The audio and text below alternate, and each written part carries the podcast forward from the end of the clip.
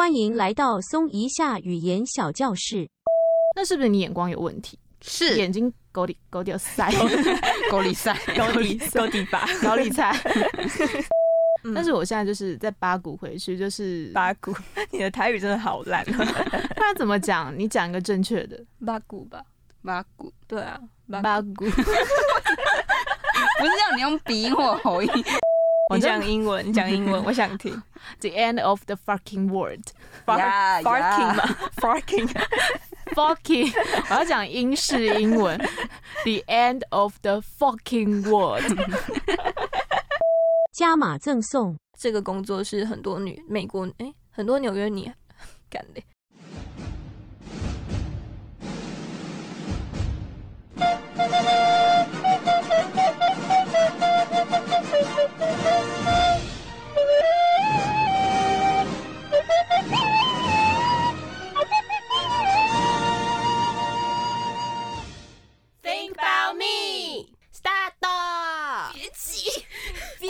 别急啦！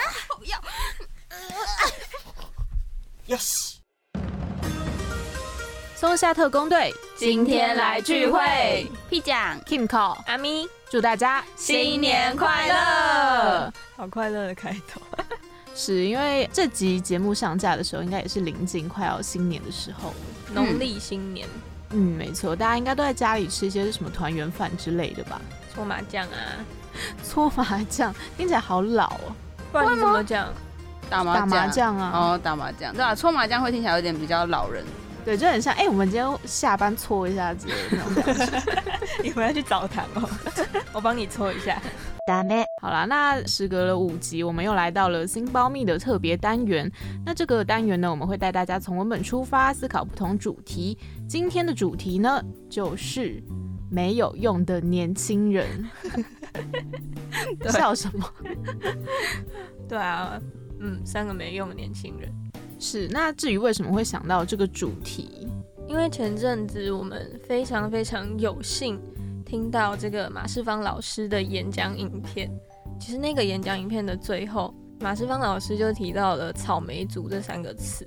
本来我们是在讲一些关于广播的问题，在问老师，然后结果最后讲到这个，变成我整场演讲印象最深刻的一个段落。然后我就可能也是因为最近在生活当中有遇到一点类似的问题，就会觉得呃，到底是我的能力不够，还是我真的就是如他们所说的那么没用？嗯，对。然后我就对，又是我起的头，我就把两个人抓过来说：“哎，那我们换一下主题，我们把主题改成没有用的年轻人，就来思考一下这个词到底是为什么会被套用在现在的年轻人身上。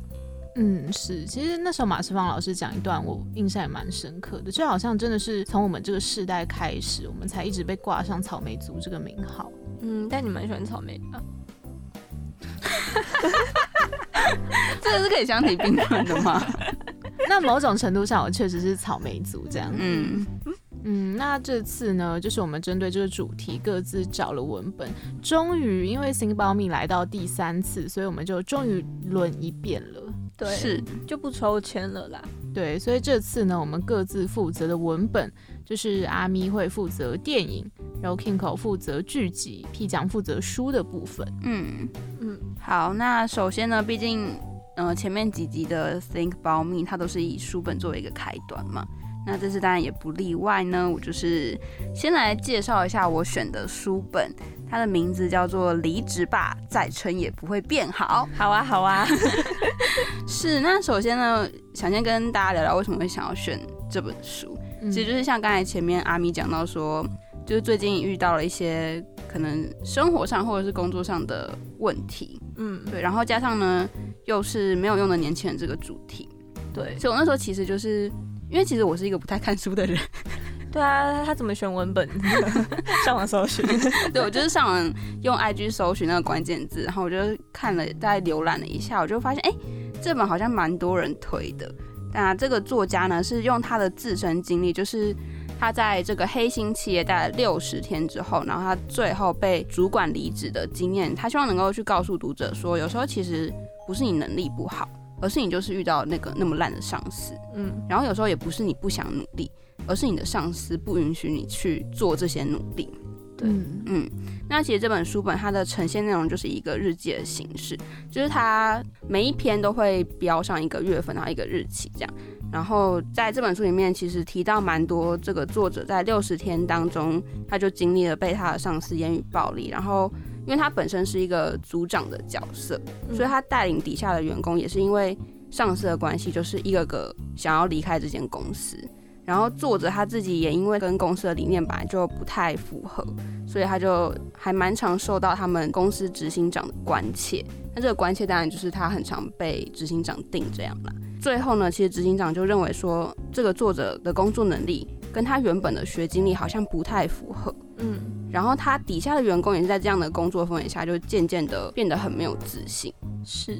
对其实这本书有很多金句，哎，就是我在看的时候，真的吗？那你很用心看呢、所以意思是 P 上没有看到任何精致。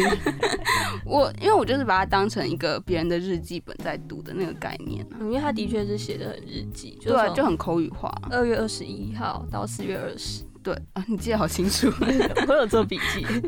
然后二月二十一是你生日，是我那我那时候才突然发现说，哎、有这个小也不是小巧思，好像是为了我写一样。小彩蛋是不是？对，有点类似小彩蛋，就是发现，哎、他发现问题的时候刚好是我生日那一天。嗯，那当然就是我们今天要讲的主题就是没有用的年轻人嘛。嗯所以我自己当初其实，在看完之后，我就有给这一集我下一个小小的标题，果然是总导啊！好，你说，是那这个标题呢，其实是我们是没有用的年轻人，但没用的标准是什么？哇，就是因为其实当初我第一第一次在听到这个问题的时候，我就想说，嗯，我们真的是蛮没用的一群人。真的吗？没有啊，就是大家可能就会自嘲，就是可能在、哦，你说我就烂，对对对对对，就是嗯可能的确是在一些比较压迫的工作环境之下，你就逐渐的对自己也没有什么自信。嗯嗯，然后之后呢，我是又在网络上看到一篇文章说，那大家觉得没用的标准是什么？就是你会有个反思，你就会觉得说，哎、好像我们很理所当然认为我们自己是没用的年轻人，可是到底怎样才可以真正定义没用这个名词？嗯对，所以我那时候其实就是先首先先下这个小标。那在这个小标里面，我想要讲的部分是，嗯、因为我们通常都会讲自己最喜欢的一个部分嘛。是，对，那我自己其实在这本书里面，我最喜欢的部分是最后作者他离开了这间公司，但其实在这本书当中，他身为一个主管，他有很一直很努力想要在帮他底下的员工，就是积极的跟上司沟通。因为他希望他们底下那些员工可以有一个好的结果，而不是一直面临着受到上司的这个压迫。嗯，虽然最后当然结果就是没有像他们想的一样，但是我觉得至少这个作者他在这个中间他有努力过，那我觉得那就已经是一件很好的事情了。嗯嗯嗯。然后在第二个小标呢，对，就是这是第一个小标部分。那第二个小标就是是我那时候在看完这本书之后，我看到一个我自己觉得很重我的心的一个句子，嗯，就是说你只是竭尽所能的让生活长成最舒适的样子，不偏离善良。就是因为我觉得这本书刚好也对应了我们三个人近期的心境。嗯，好一阵子，是，不然我们怎么会做这个主题呢？对，那我自己就是会常常觉得说，一切都烂透了，就是做什么事情都有点有心无力的状况。然后这个嗯状况原本我一开始觉得还好，但真的是到比较后期的时候，你就会觉得越来越严重。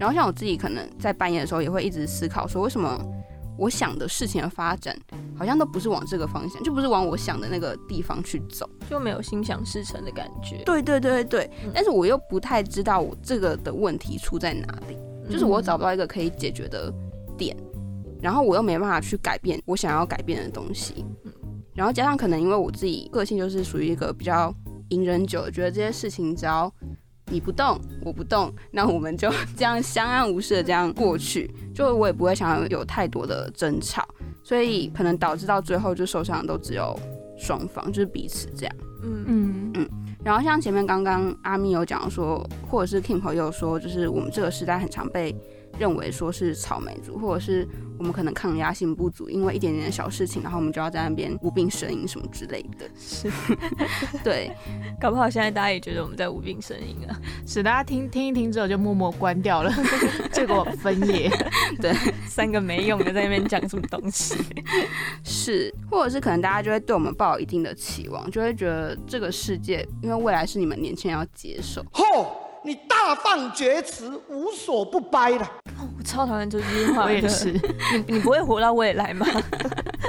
是，但以概率上来讲，他们的确是比我们早些，竟然是概率吗？早一些离开这样。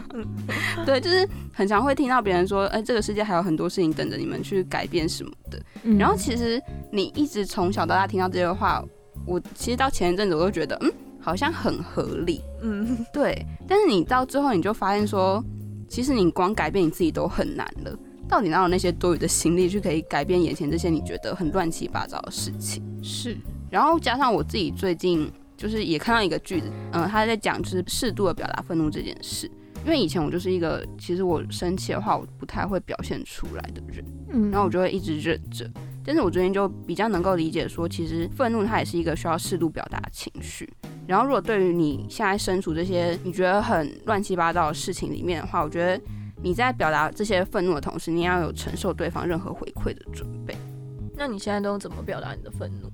我现在就是没有，我现在还在一个适应期，在学习阶段对，我还在成长期，好不好？我我还没进到那个最高峰的那个时段。那我们请就是已经到达高峰很久很久的愤怒专家 Kingo 来跟大家说一下，你怎么表达你的愤怒？居然是愤怒专家，这称号超烂的。但是呃，表达愤怒这件事情，因为我其实虽然有很长一段时间我都在跟 P 讲还有阿咪说我在 stay anger，嗯，就我一直把这当成我的一个座右铭。但是我最近有因为去看了一场演唱会，改变我对愤怒的那个定义。嗯。去年去看了潮水真言的演唱会，嗯，嗯，然后在那个过程当中，其实，在某一天的演唱会就有听到安普在讲说关于愤怒的一些事情，然后就会有一些反思，因为我的愤怒其实，我原本觉得愤怒就是你把所有你的不满或者是你觉得你想要表达的东西都一昧的喷出口，是怎样？你说用喷这个字很奇怪吗？没有很很恰到好处，就是以 你放们是在在你身上想我以前来说，是我们在回想 Kingo 以前的那个状态了。真的是用喷的。就是我会保持在一个情绪很高涨的状态，一直问说，所以这件事情为什么不能这样沟通？所以这件事情为什么会变成这样？为什么不能怎样怎样怎样？就是有很多很可能现在听起来会觉得是有点批判性的字眼。对，就是很直接的去表达自己的想法啦。嗯虽然我觉得我表达的也没有什么错误的地方 就是他他可能是一个正确的，想要给别人正确的好的方向之类的，嗯。但只是他讲出来的东西比较尖锐，比较刺耳，是，然后就没有人要鸟我。就是毕竟没有人又在发疯。对。对对对对，对，就大家习惯我这个频率之后，就可能有点疲乏。但是我最近就重新去审视保持愤怒这件事情，然后发现其实更好的一个愤怒的状态，应该说就是没有说愤怒这件事情是不好的，但是它应该有一个均衡的峰值。嗯，你说它有一个平衡点吗？对对对，就是因为我之前有跟那个 P 讲在另外一个节目 讨论过，是，然后就是讨论关于愤怒这件事情，然后他觉得我跟正确的保持愤怒的差别就在于我那个平衡点有点太高了。对，就是可能假设我们以一百趴来算好了。嗯，然后之前 Kingo 他的保持愤怒可能是他的七十趴都在保保持愤怒，然后剩下剩下的三十趴是比较平和，理智对对对对对，还有一点理智的部分。但是我觉得他现在保持愤怒有慢慢在减少它的那个趴数，就是可能现在变成三四十趴左右。嗯，但是就是现在重新定义起来的愤怒的感觉，比较像是我看到的一篇关于演唱会的回馈，是讲说，其实愤怒它应该是一个跟其他情绪没有什么不同的情绪。嗯在成长之后，你可以让你的愤怒不要是那么攻击性的，它只是一个有点像是小小的开关吧。一旦你察觉到你自己有愤怒的这个情绪，你就可以去知道自己在这件事情上，或者是自己对于这件事情有什么样的反馈，嗯就让你更加认识自己跟觉察自己的一个小小的媒介。嗯，所以你的愤怒必须有点温和。你不要再打广告。他 在篡改别人的书名。对啊，你你付版权了吗？也不是你的愤怒必须有点温和，你的愤怒必须有点收敛，好 好，它变成比较需要被内化的事情。嗯，是，就是愤怒，它是一个提醒的作用啦。就是能够让你自己知道说，哎、你现在应该要愤怒了。没有啊，就是让你知道现在的这个状况，对你自身来说可能是有危害或者是不平衡的。嗯，也许你就是因为感到愤怒，所以你可以知道自己该不该去突破这个现况，或者做出什么样的改变。是，它是一个警讯。是 不愧是愤怒大师。我想了好久，master，好啦，但是我觉得是因为 Kingo 他可能已经有经历了前面这些过程，就是他会比较能够拿捏得好愤怒这个东西。嗯，但如果是目前的我的话，我就觉得我现在能做到最好的事情就是让我自己的生活长成我觉得最舒适的样子，然后就是不要偏离自己心目中的嗯所认为的这个善良，然后好好的去感受生活。对，但感受生活的前提是你要有时间去感受生活，因为你现在的生活就是被各种各式各样的事情填满啊。是啦，所以我只能在这些各式各样的事情里面，就是找一个你自己能够最舒适的状态啊。嗯，那再讲回这个文本，其实，呃，我在看的时候，刚刚不是说有一个金句嘛，嗯，然后就是 这间公司的主管真的很烂，是啊，就是烂到作者在里面写了，在百九十七页，他写了一句话，嗯。叫做“卑鄙的人有一贯的手法，就是不说我，而是说我们。啊、我知道，因为他的书中就很强调这个公司，它是以一个一直说什么我们就是一个团队，我们是一个家庭。对对对。但是出事的时候都是你一个人的错，是。我们突然之间就没有血缘关系了。是。对，然后看到这本书之后，就可以连接到我的文本，因为我的这个文本是一部非常非常有名的电影。嗯，对，虽然我觉得它很有名，但我很意外，就是在我提出来的时候，Kingo 跟 P 酱都没有看过，没有，就是它很它是一部很经典的电影啦，但你们不会特别找它来是 看。我们又没办法把所有的经典都阅览一遍，我们还只有二十二岁。好啊，那这部电影呢，就是被阿咪捧成这样的，就是穿着 Prada 的恶魔。它是一部在二零零六年上映的美国黑色幽默喜剧剧情片，就是喜剧片兼剧情片了。嗯对，然后它其实也是改编自二零零三年出版的同名小说这样子。那小说目前已经出到了第二集，只是呃，我觉得电影它留在第一集那个结尾就已经很好了。嗯那它跟 P 讲刚刚说的那个文本有一个非常非常大的反差，就是他的上司是梅丽史翠普演的角色，叫做 Miranda。那 Miranda 这个角色呢，就是时尚女魔头。嗯对 对，大家就是如果真的看过这个电影的话，应该就会对这个角色有一个非常立体鲜明的印象，这样子。那其实这整个故事呢，就是讨人厌的同事、苛刻的主管、全新的生活，又是是生活。嗯，那主角呢叫做 Andy，他就是在进入时尚杂志伸展台之后的这个新的起点。那起初呢，他就被说太胖啊，穿不下最小号的衣服啊，不懂时尚啊。明明水蓝色跟宝蓝色都是蓝色，但他会觉得这两个差在哪里的这种。然后被主管 Miranda 百般的刁难啊，然后甚至还叫他去拿到 J.K. 罗琳那时候《哈利波特》第七集的书，但甚至还没有出版。对，就是这种这种刁难的事情。嗯对他就是在职场上面标准的社会新鲜人啊，就是充满热情却到处碰壁，很像当初的我们。是对，然后呃，为什么会选这本文本？就是因为我觉得，虽然这个主管他很苛刻，可是在我们一边看电影的同时，会发现他苛刻的同时，他也帮助了 Andy 成为了一个更好的年轻人。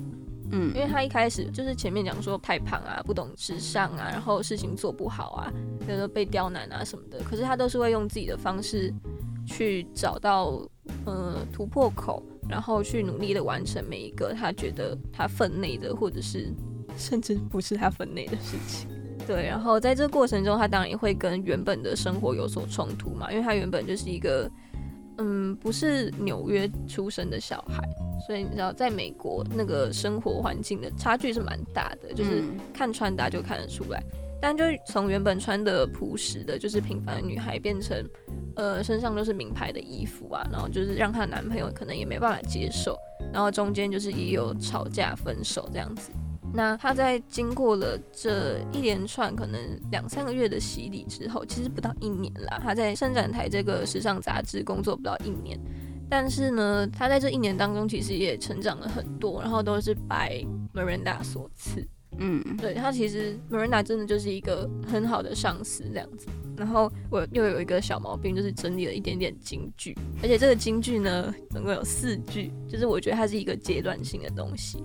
嗯哼，那它就是电影里面出现的台词呢。第一句就是把你的问题拿去问其他人，不要来烦我。这是 Miranda 对 Andy 的刁难，就是觉得这种蠢问题不需要问到我。嗯，就是一个很苛刻的主管的形象就出来了。对，然后当你碰到这个问题的时候呢，你就会像他的同事一样，他的同事叫嗯 Emily，、就会像他的同事一样，一直催眠自己说，I love my job, I love my job，我爱我的工作，我爱我的工作，我要坚持，我要坚持，我还有很多事情想要实现，我要坚持下去，这样子。然后当你跟你的同事比较要好的同事抱怨的时候呢，你的同事就会用很揶揄的口气跟你讲说，等你的私生活全毁的时候再来告诉我，因为这代表你要升官了。哦，好现实哦。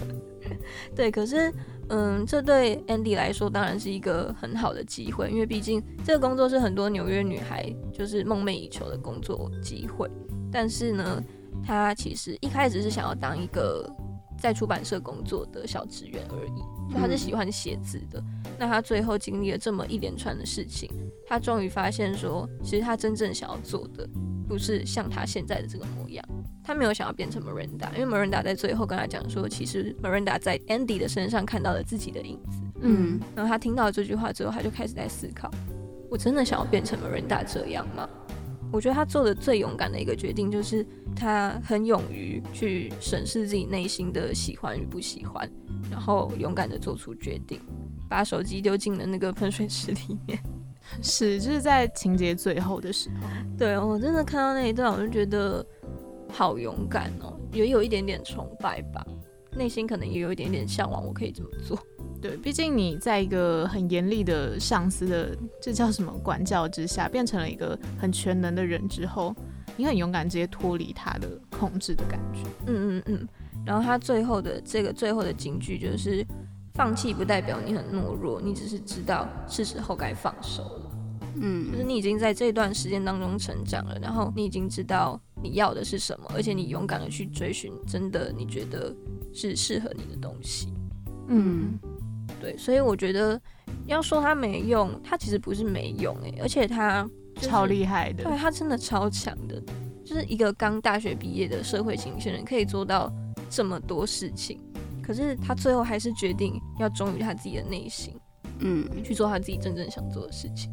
结合到刚刚 P 讲的文本，我会觉得有时候没用这个东西是上面的人贴给下面的人的标签。是啊，对，因为他把你放在错误的位置上面，然后当这件事情本来就不是你的工作范畴或是你擅长的事情的时候，他们理所当然的就会觉得说你事情做不好，你很没用。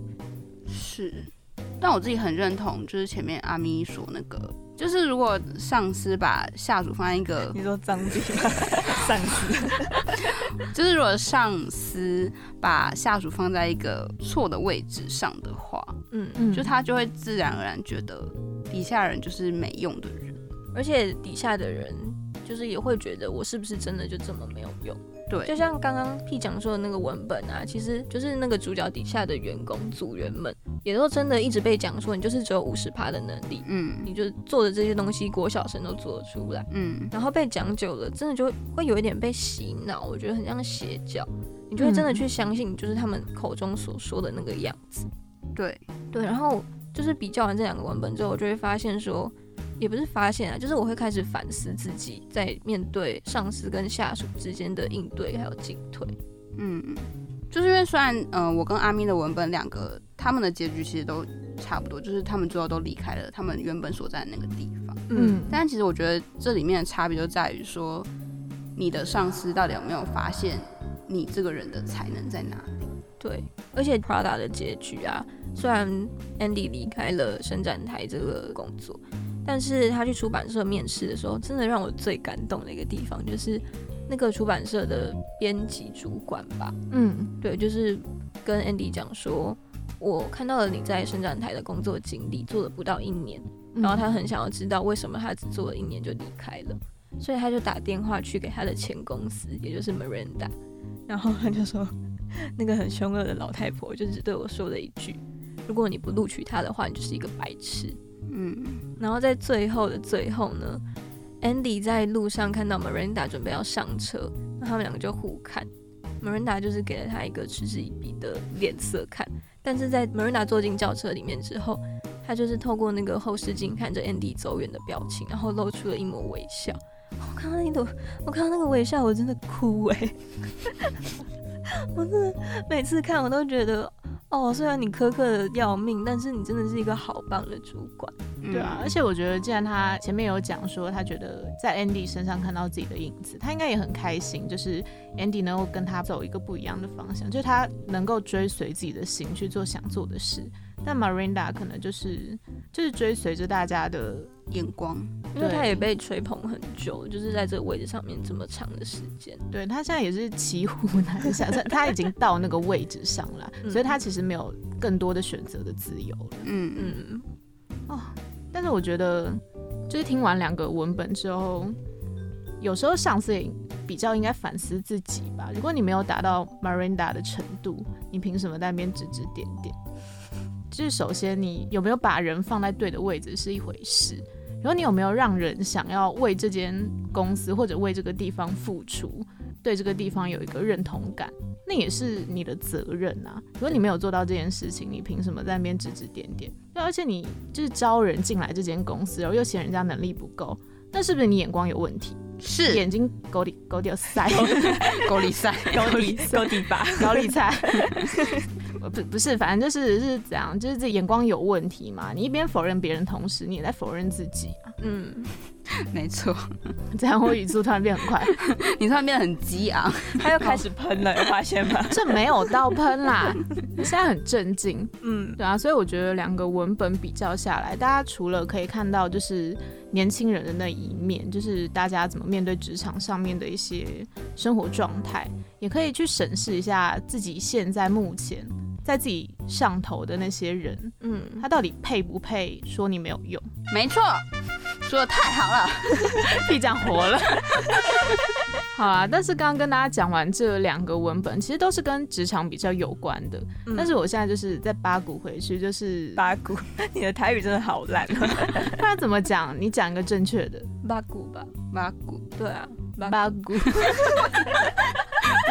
鼻音或喉音，你就很正常八股就好，八股 好好就这样就这样，啊，就是呢，就是就这样往回倒退啦，就是退到你出社会之前，还比较没有社会化的状态。嗯我要介绍的影集呢，就是在呃前一两年、两三年很红的《去差的世界末日》我你讲英文，你讲英文，我想听。，The End of the Fucking World。呀 Farking 吧，Farking。Fucking，我要讲英式英文，The end of the fucking world，是因为它是一部来自英国的黑色喜剧的电视剧，它在二零一八年的时候播出，现在已经有两季都播完了。嗯那它呢，主要就是在讲一个它的主角叫做詹姆斯跟艾丽莎，James 跟 Alisa。，Yeah，，OK，是他们两个都还还未成年啦，然后就是在讲，呃，James 因为在童年的时候呢，就看到他的母亲在他面前自杀，然后就心理上有点变得比较病态一点，然后就会开始追求那种疼痛跟死亡的一些相关的感受，嗯就想让自己变成更有感受的人啦。艾丽莎呢是他的同学，然后是一个非常叛逆，然后我觉得很没有礼貌的女生。呀，然后 James 呢就看到艾丽莎有点像是有点落单的那种特立独行的感觉，然后就想要杀掉她，让自己感受就是这种有点像杀戮的快感嘛，类似啊。但是呢，那个艾丽莎呢就认为 James 给了她一个让自己逃离现在混乱的家庭生活的机会，所以呢，在他们两个逃离这个小镇的过程当中，也因为两个人的合拍，然后他们就产生了爱意，开始了不一样的旅行。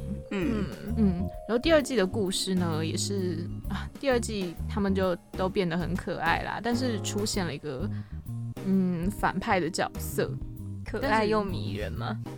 小次郎还是武藏呢？嗯，帮你，对，帮你。但是我就没有要着重介绍第二季了。因为还没看完啊。我会讲这部影集，把它跟呃没有用的年轻人扣连在一起，是因为其实不管是第一季还是第二季，三个主角群呢，其实他们就有点像是在讲说三个好像一无是处的人，但其实呢，他们都有一些原生家庭的创伤，或者是遇到了一些能够改变他们性格，让他们变成现在这样，大家觉得他们很没用或者是很糟糕的状态。就是因为这些原生家庭的关系，又延伸到现在的性格上。可是他们的本质，你可以在看完两季的剧集之后，发现他们其实本质上还是有一些很美好的地方嗯，哦。然后我就觉得很感人，因为这部剧其实它红起来的原因是它被网上称为厌世神剧。是啊，光听它的剧名就知道吧，就是里面主角就是甚至把车撞烂啊，然后放火啊、杀人这些事情。嗯，虽然不是会发生在我们身上的事情，但其实你做了什么？天哪！对，阿咪竟然把车撞了。对，是，那就是可能是我们生活中有可能会发生的事情，但是他们很放大的在描述一些比较叛逆的角度。嗯，可是他叛逆的表面之下，就可以看到这群没有用的年轻人心里还是有一片净土。对，就是我觉得他们只是把一些比较细微的事情，然后他用一个比较夸张的方式去演出来了。嗯嗯嗯。但其实我们在这些人的身上，我们都还是可以看得到，他们其实也只是想要得到别人的一个关注。跟认同，对跟爱呀，是怎样？我们三个人各一个人，所以你们就可以知道我们彼此缺少什么。所以阿咪缺认同，屁酱缺关注，我缺爱。然后这种同时在这部剧，我们找到这些东西。是，所以这部剧其实虽然它里面演的情节也是一直有非常多的反转啊，然后也是很跌宕起伏，然后角色也是很立体啦，稍微浮夸一点点，嗯但是还是可以在他们的深处找到自己的影子啊，我自己觉得。嗯，如果你还是一个年轻人的话，是，好啦，但是这部剧当时选出来之后，其实我们三个人都蛮喜欢的。是，虽然他跟我还有阿咪两个人的文本内容有点落差，对，因为其实我跟阿咪选的都是比较职场类型的东西。嗯，嗯，然后 Kim 华选的这部剧，它其实就是跳脱了你平常在工作上面的一个相处的模式，转而成用一种大家在日常生活当中都，或者是你从小到大一定会经历过这些事情去讲。嗯，而且我觉得这部剧也可以带给大家一些关于愤怒的反思。是 Stay Anger，对，就是在讲，还是要说，就是大家不要觉得愤怒是一个很负面的东西，因为愤怒就表示你还对这个世界有你的感知。嗯，那我我想问，你们觉得愤怒的极致是什么？愤怒的极致，脑袋爆炸，对你下去。然后但我反而会觉得说是你已经愤怒到无感。对我已经愤怒到无感了，因为我觉得你就算脑袋爆炸，你还是很在乎这件事情。是哦，所以其实这部影集它的最后，它的结尾其实蛮平静，嗯，就对我来说，愤怒的极致等于平静。哦，但是平静吗？就是应该说，他们虽然愤怒，可是因为他们两个人找到了彼此，嗯，然后在彼此身上可以得到慰藉、关注、爱。认同跟爱。是，对，所以就是拥有了对方之后，他们可以因为对方而慢慢的减少，或者是消除他们原本对这个世界所有的，也没有到所有啊，就是大部分的不满。嗯。然后慢慢的就可以把这些愤怒，就是像我们前面讲的，就是把愤怒内化，就变得没有那么喷就没有那么喷发啦。然后一讲刚刚不是说他就是希望自己不要偏离那个善良嘛？嗯那其实我觉得适时的把愤怒放在自己的心里面，不是说都憋着不讲哦，只是用另外一种方式去消化愤怒，这个是很善良的一件事情。我没有在说你以前很恶劣啦，但是 没关系，我没有想要当一个善良的人。但是这样讲起来，就是如果是按照刚刚阿咪的说法的话，其实他们也不算是愤怒到极致才变平静，他们只是因为已经找到了一个世界上值得自己去，能够让自己去爱这个世界的一个理由，嗯。所以他们的愤怒，我觉得是消弭耶，没有愤怒到极致这件事情。嗯。那总结就是我们这三个文本，其实想要让大家知道的是，不要被别人的话语影响。这句话听起来很鸡汤，对不对？确实，那你用一个比较不那么鸡汤的方式来讲，嗯，应该说，呃，很多鸡汤文里面说的不要被别人的话语影响，听起来比较像是你就努力走你自己的路，嗯嗯，反正你会一直往上爬，你不要在乎别人想要贬低你或踩扁你怎样，就是这种很正向的感觉。嗯，但我们但是是，对，我们都不要被别人的话语影响，是有点像别人说你没用，你才没用，你最没用那种，就是你凭什么 judge 我的那种，有一个反抗的意味在。对，对你不是把别人放在一旁，嗯，你反抗他，你保持愤怒。是就是比较没有像是大众所认为那么正向的一句话。嗯嗯，对啊，反正就算所有人都觉得你没用的话，只要你知道你自己的价值，然后坚持下去就好了。反正不管怎么样，就是去做你想要做的事情。那、如果嗯别人要反抗你或是阻碍你的话，你就把他推开，或者把他踹开，嗯，或是拿车撞他。没有啦，拿车撞他是开车撞他，你在鼓励犯罪吗？反正就是你最终在走自己的路的这个旅途上，也许可以遇到其他跟你一样在走自己的路的人。嗯，嗯，对，也许你就可以在这之间找到慰藉、爱，还有什么？关注认同关注。嗯，是，就这些，其实仔细想一下，也不是到那么困难的事情。嗯，对，那今天的新保密呢，就是跟大家分享到这三个文本，然后我们的主题呢，其实讲到最后是不是有点小小的愤世嫉俗啊？为什么变成主要在讲愤怒的感觉？因为没有用的年轻人，你被讲这句话的时候，你就会有一些感到愤怒。对啊，你说靠，你凭什么说我没用？就是我觉得这件事情是好的，就是你还会对于别人说你没用这件事，你还会生气是好事。嗯因为如果你真的到完全无感，说哦对啊，我就是没用，那我事情就是做这样的时候，我觉得那才是最可怕的。你已经连对自己的信任跟认同都失去了。嗯，对，所以我觉得愤怒是好事，但不要喷出来。不要再偷抢人。好，那在今天的结尾呢，就是希望大家也能成为一个保持适当的愤怒的人。嗯，那节目的最后呢，不免俗的还是要告诉大家，我们目前呢保送一下，虽然今天是录新保密，但也是保送一下嘛。对，就是在全平台呢都已经上架，而且都可以收听了。欢迎大家，如果听过一次，可以再听第二次，或是推广给你身边所有的朋友。然后可以订阅、按赞、加分享，也可以到 Apple Podcast 留言给我们五星的好评。